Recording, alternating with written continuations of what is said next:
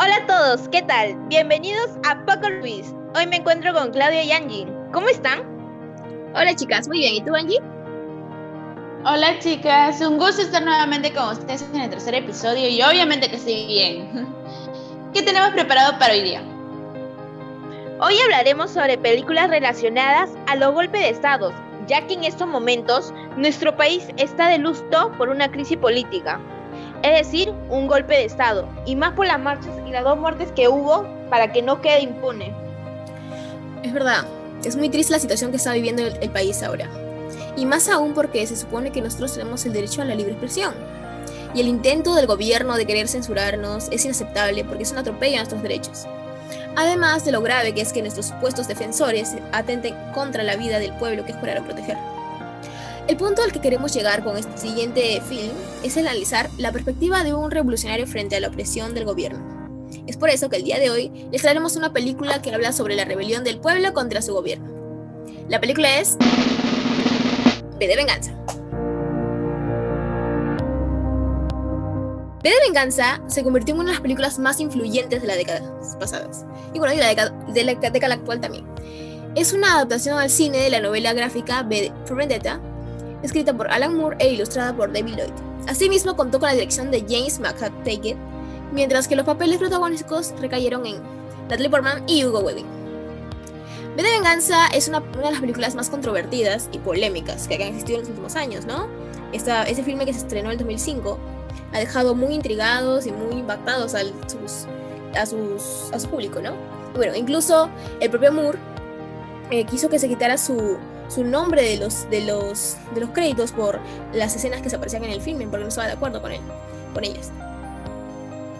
Claro, es un dato muy interesante, ¿no? Porque la película es un poco fuerte y como ustedes saben no soy experta en inglés, pero la voz original que es en inglés me da como si estuviera en la película, esa acción que puedo decir, porque si le escucho en otro idioma es como escuchar a Chisper en español o a García Márquez en inglés.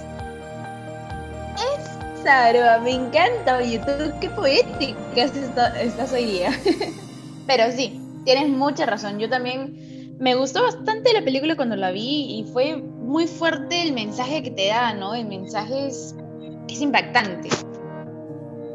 Bueno, es cierto, ¿no? Eh, bueno, para la gente que no conozca la película, esta película está situada en Gran Bretaña, una nación gobernada de forma déspota e inhumana.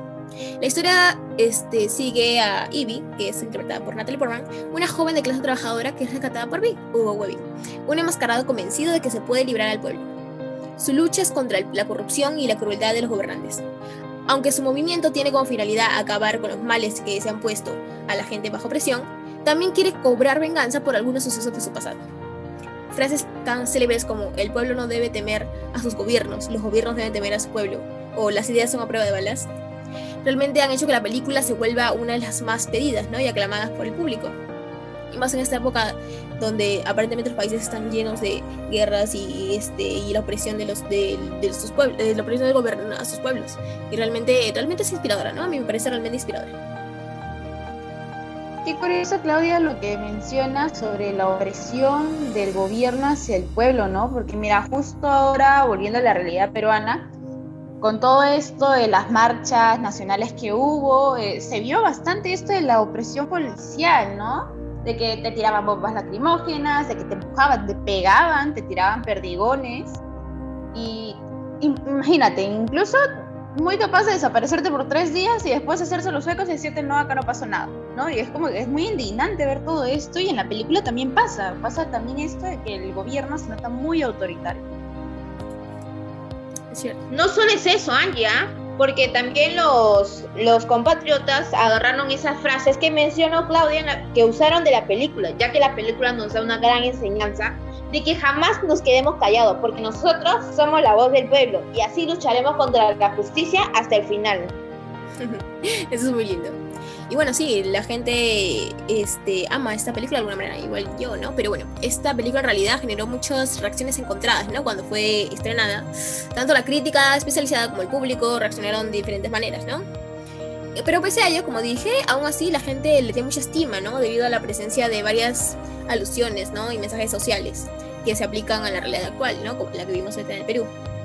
Y realmente es muy inspiradora, mi opinión.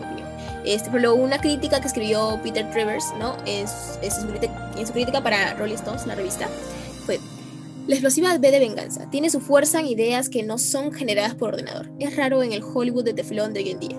Una película que se pega a ti. Y es cierto, ¿no? Tiene mucha razón. B de venganza es una película demasiado inspiradora. Llega a motivarte para defender tus ideas, ¿no? Como decía la película, ideas are bulletproof. Así que creo que el luchar por una causa en la que crees es lo más valiente que se puede hacer. Creo que es lo que la película busca transmitir, el poder que tiene el pueblo en el país, porque al fin y al cabo nosotros somos los que hacemos al país. Y no hay nada más bonito que ser el orgullo de tu país. Y creo que las personas que lucharon en las marchas de estos últimos días eh, y estas últimas semanas realmente se merecen este, ser a- aclamadas, ¿no? Porque este, defendieron su opinión y realmente quisieron un cambio, ¿no? Y vieron que y realmente lucharon porque se lo merecían, porque somos un país el cual no puede ser burlado por nadie, y por su gobierno.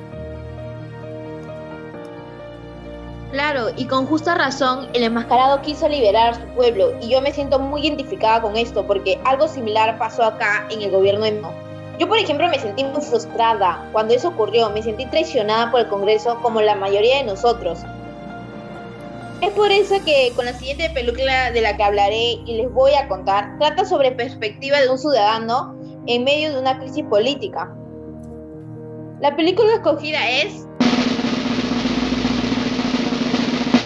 Sin escape. Bueno, Sin escape fue estrenada en España con el título Golpe de Estado. Es una película estadounidense que fue en el 2015, que está protagonizada por Owen Wilson, quien usualmente actúa en comedias o películas románticas. De hecho, una de sus participaciones fue en Wonderful. A, a todo el mundo le gustaba cómo él actuaba en comedia y esas cositas. Ya habla verlo en una película de acción como que nos impactó a muchos de nosotros. Y también, además también estuvieron Pierce Brosnan y Leigh Bill. La película trata sobre una familia estadounidense recién llegada a un país del sudeste asiático por motivos laborales. Pero esta familia no sabía lo que iba a pasar porque ellos viajaron siete horas antes que pase todo este suceso. Y desesperadamente intentaron escapar de un ambiente en el que los extranjeros como ellos son inmediatamente eh, ejecutados. Porque los asiáticos comenzaban a gritar sangre por agua. Era porque los americanos tomaron su agua y no le gustó a los asiáticos.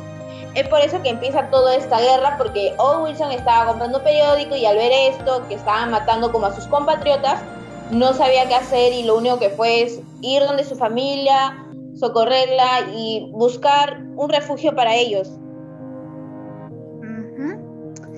Dios mío.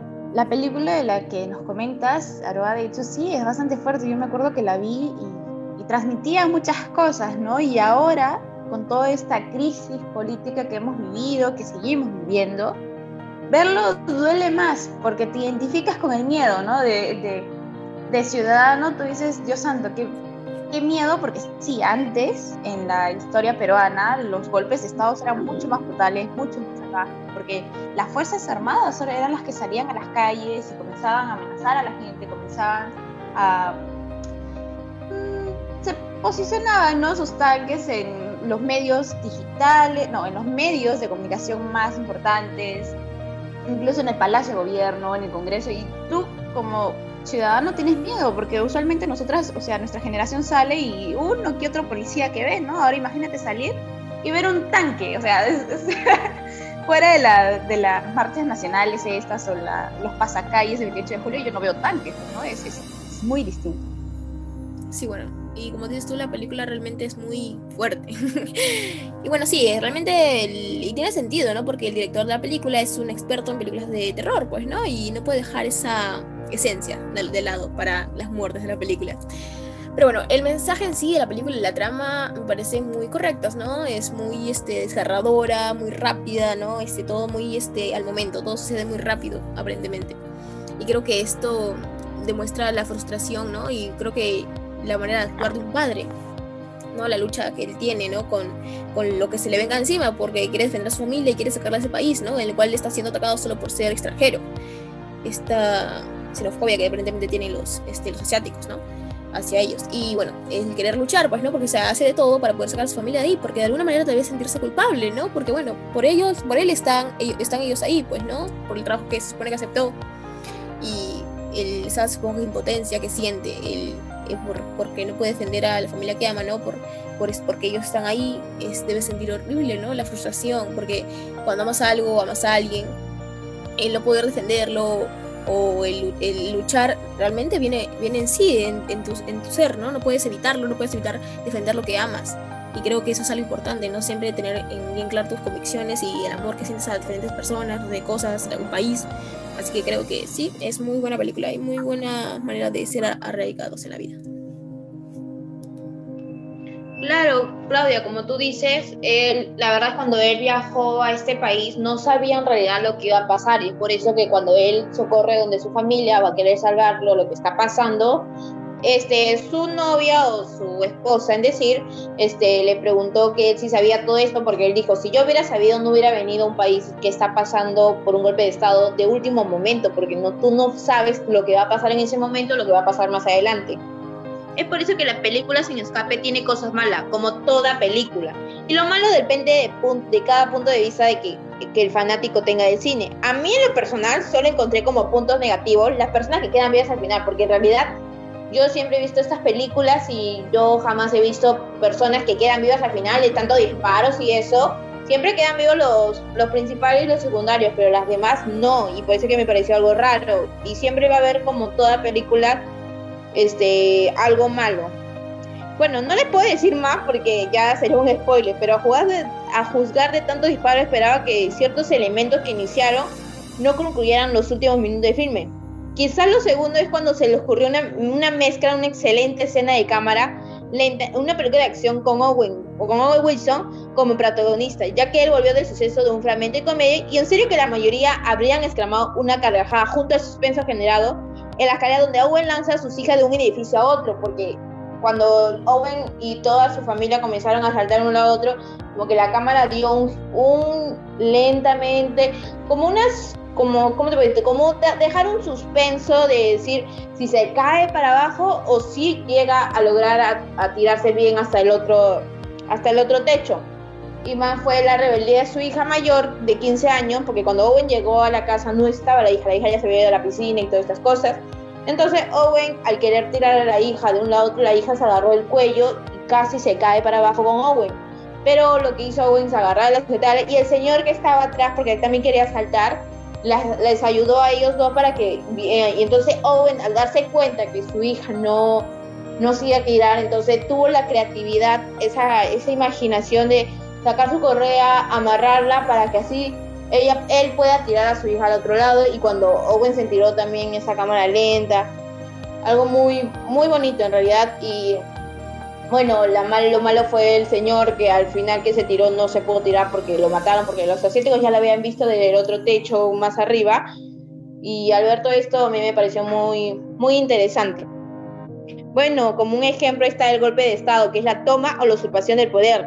Sentir miedo de que tu país hace algo malo y quedarnos en hambruna por congresistas y presidentes que solo valen por la corrupción y no por su propio mérito de enseñanza. Cuando escogieron a Merino, Merino en realidad no tenía estudios especializados para gobernar un pueblo de bien. Es por eso que empezó toda esta marcha, hasta hubo dos muertes, y es el colmo que tuvieran que haber dos muertos para que así Merino y su gabinete ministerial renunciara. Y eso es lo malo que pasa en todos los países, no solo aquí en Perú, en Venezuela, en Argentina, en España, sino en todos. No hay ninguna excepción y eso me da mucha frustración. Simón Aroa, estoy totalmente de acuerdo contigo, ¿no? Hay varios países que tienen estos problemas. Y bueno, pues no ver la película fue bastante interesante porque indirectamente ahora, con todo lo vivido tras el 14N, las emociones en especial calan más en nosotros, ¿no? El miedo, la indignación de ver tantas injusticias, de vivirlas y encima tener que pensar en la crisis económica que posiblemente se intensifique por toda la inestabilidad que tenemos, es demasiado, demasiado para nuestra salud mental. Todo eso desde nuestro papel de ciudadanos. Pero, ¿qué pasa con el presidente? ¿no? Él también es pieza fundamental, es el rey del tablero de ajedrez. Y por eso vamos a tratar de enfocarnos en su perspectiva con la siguiente película que se titula La caída de la Casa Blanca.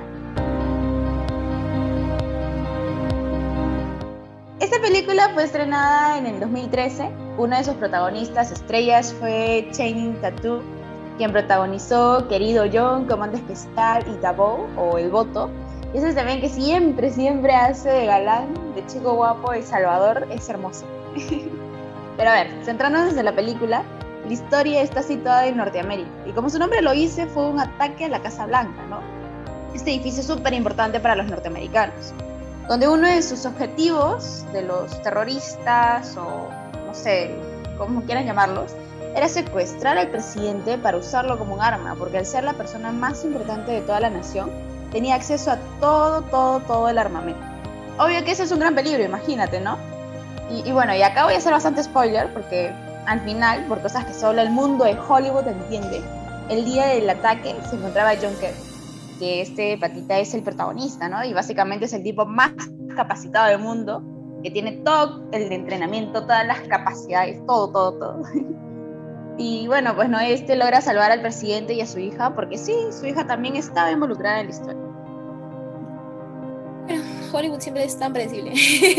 bueno, sí, el presidente siempre es el hombre más importante de la nación, porque es el que toma las decisiones al finales. Y claro, obviamente hay personas que por poder hacen, son, son capaces de hacer cualquier cosa. Por eso mismo, el presidente debe tener control de sí mismo como en el caso de Vizcarra. En los últimos meses su gobierno ha sido atacado de muchas maneras, quizás no de forma física, pero sí de forma psicológica, y, ya ha recibido demasiadas críticas. Yo no lo estoy defendiendo, pero intentar bancarlo solo por medidas, en, bueno, en medio de una pandemia es demasiado tonto para mí.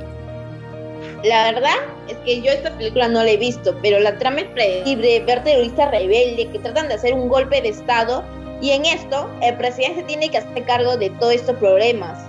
Bueno, en verdad tiene que saber manejarlo, porque si él es presidente, tiene que saber manejar a un pueblo grande, y si él no lo sabe, el pueblo se va para abajo y empieza todo en guerra.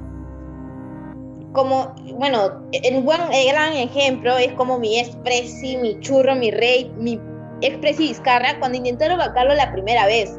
Recuerdo que él tomó acciones legales y al final terminó disolviendo el Congreso bueno, esa fue una decisión muy dura porque él pudo terminar siendo repudiado por mucha gente, bueno, en realidad por todo el mundo, y, y, él lo sabía, y aún así tomó una decisión y nos dejó a todos con la boca abierta.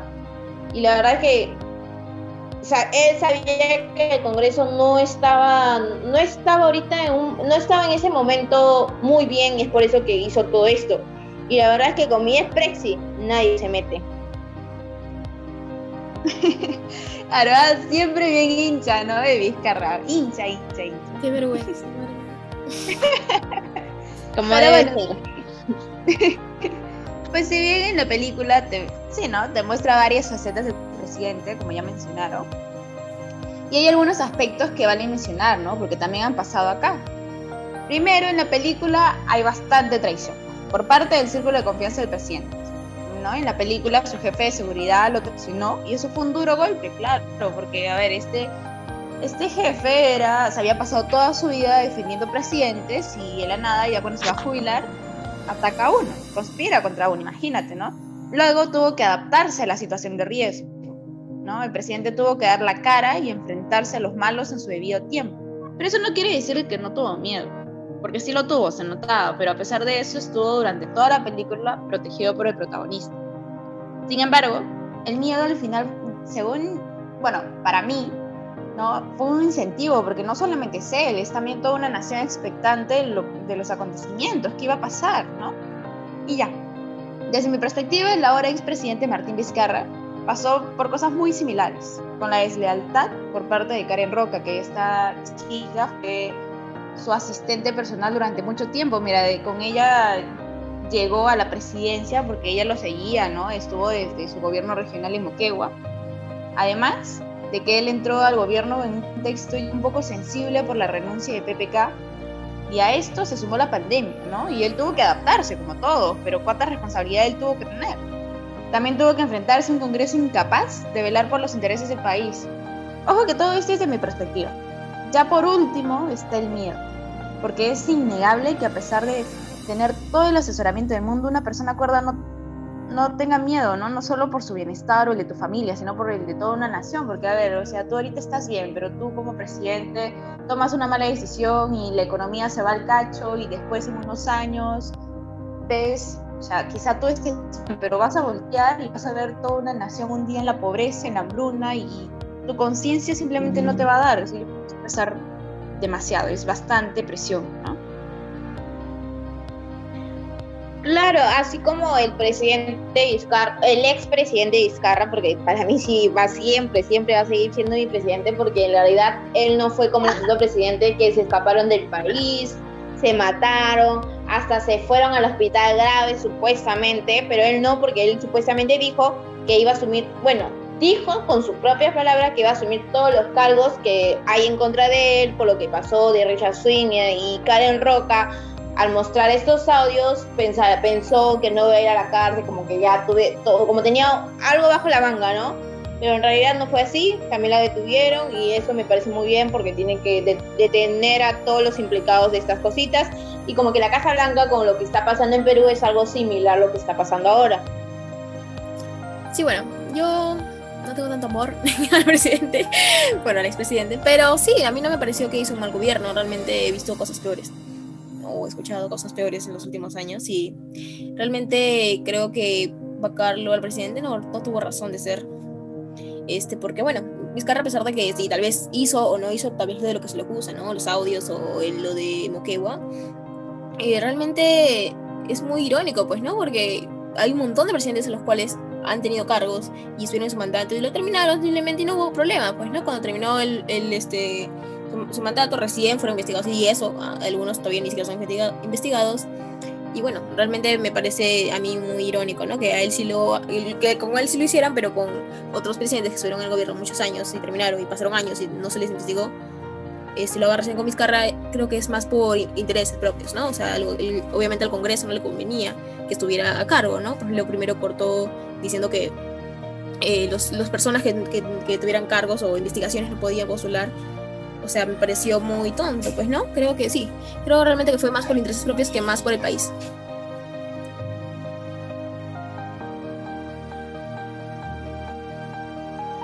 Es por eso que, en conclusión a todo esto, lo que hemos hablado y a lo que hemos entendido, en mi punto de vista, es que a veces la justicia se confunde con la venganza y la venganza se convierte en justicia.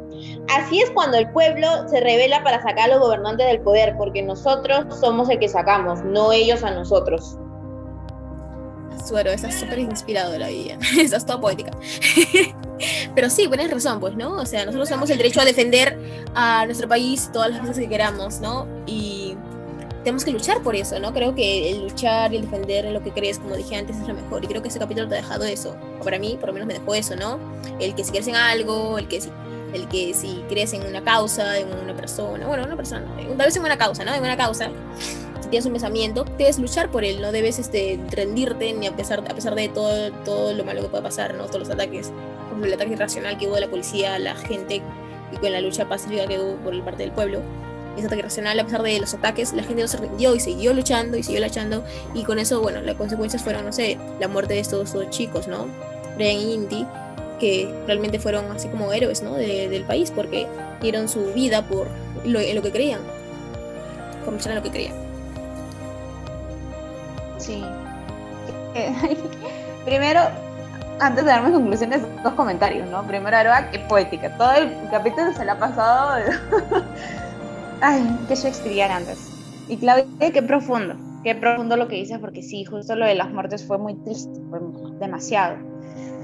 Pero, a ver, para mí, de todo lo que hemos hablado, yo creo que puedo concluir con que, no sé, siento que ciudadano, un revolucionario, un presidente tienen retos, ¿no? Tienen retos, pero no por igual. Cada uno tiene retos distintos y tiene que aprender a adaptarse, ser un poco más versátil y saber manejar las situaciones. Creo que eso es lo que más rescato de todo lo que hemos hablado.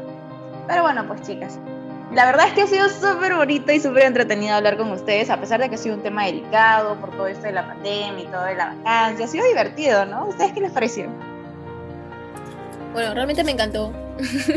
me gusta hablar de este tipo de películas, ¿no? O sea, o sea, no soy fan de la política, nunca bueno, lo he sido, pero bueno, este último tiempo me he vuelto un poco más inmersa en, la política y me parece, me parece muy conmovedora, ¿no? Y más si creo que sí abarca temas tan sociales, ¿no? Gracias, Dios mío. Gracias por hacerte una. Porque Claudia, Dios santo. Pero sí, qué bueno, qué bueno. Claro, chicas, es por eso que de verdad es que las dos muertes jamás, que siempre serán recordados por nosotros. Inti, Sotel y Brian, que al final hicieron su muro y todo eso, y, al y al tirarlo tampoco no podemos olvidarnos lo importante es que al, cuando hicieron su muro, creo que días después pasaron y comenzaron a tirarle pintura y eso no se debe hacer porque gracias a ellos y ellos son los bicentenarios, los centenarios que están arriba en el cielo, desde arriba que lucharon por su pueblo, ¿no? Y bueno, para mí, en mi opinión, es todo esto y la verdad es que es un tema muy, muy importante para todos. Tienes mucha razón. Y bueno, chicas, creo que eso sería todo por hoy. Muchas gracias también a nuestros oyentes por seguir en este tercer episodio con nosotras y los esperamos, pues, ¿no? Sí, los vemos en el cuarto episodio. Chao. Cuídense. Bye. Cuídense.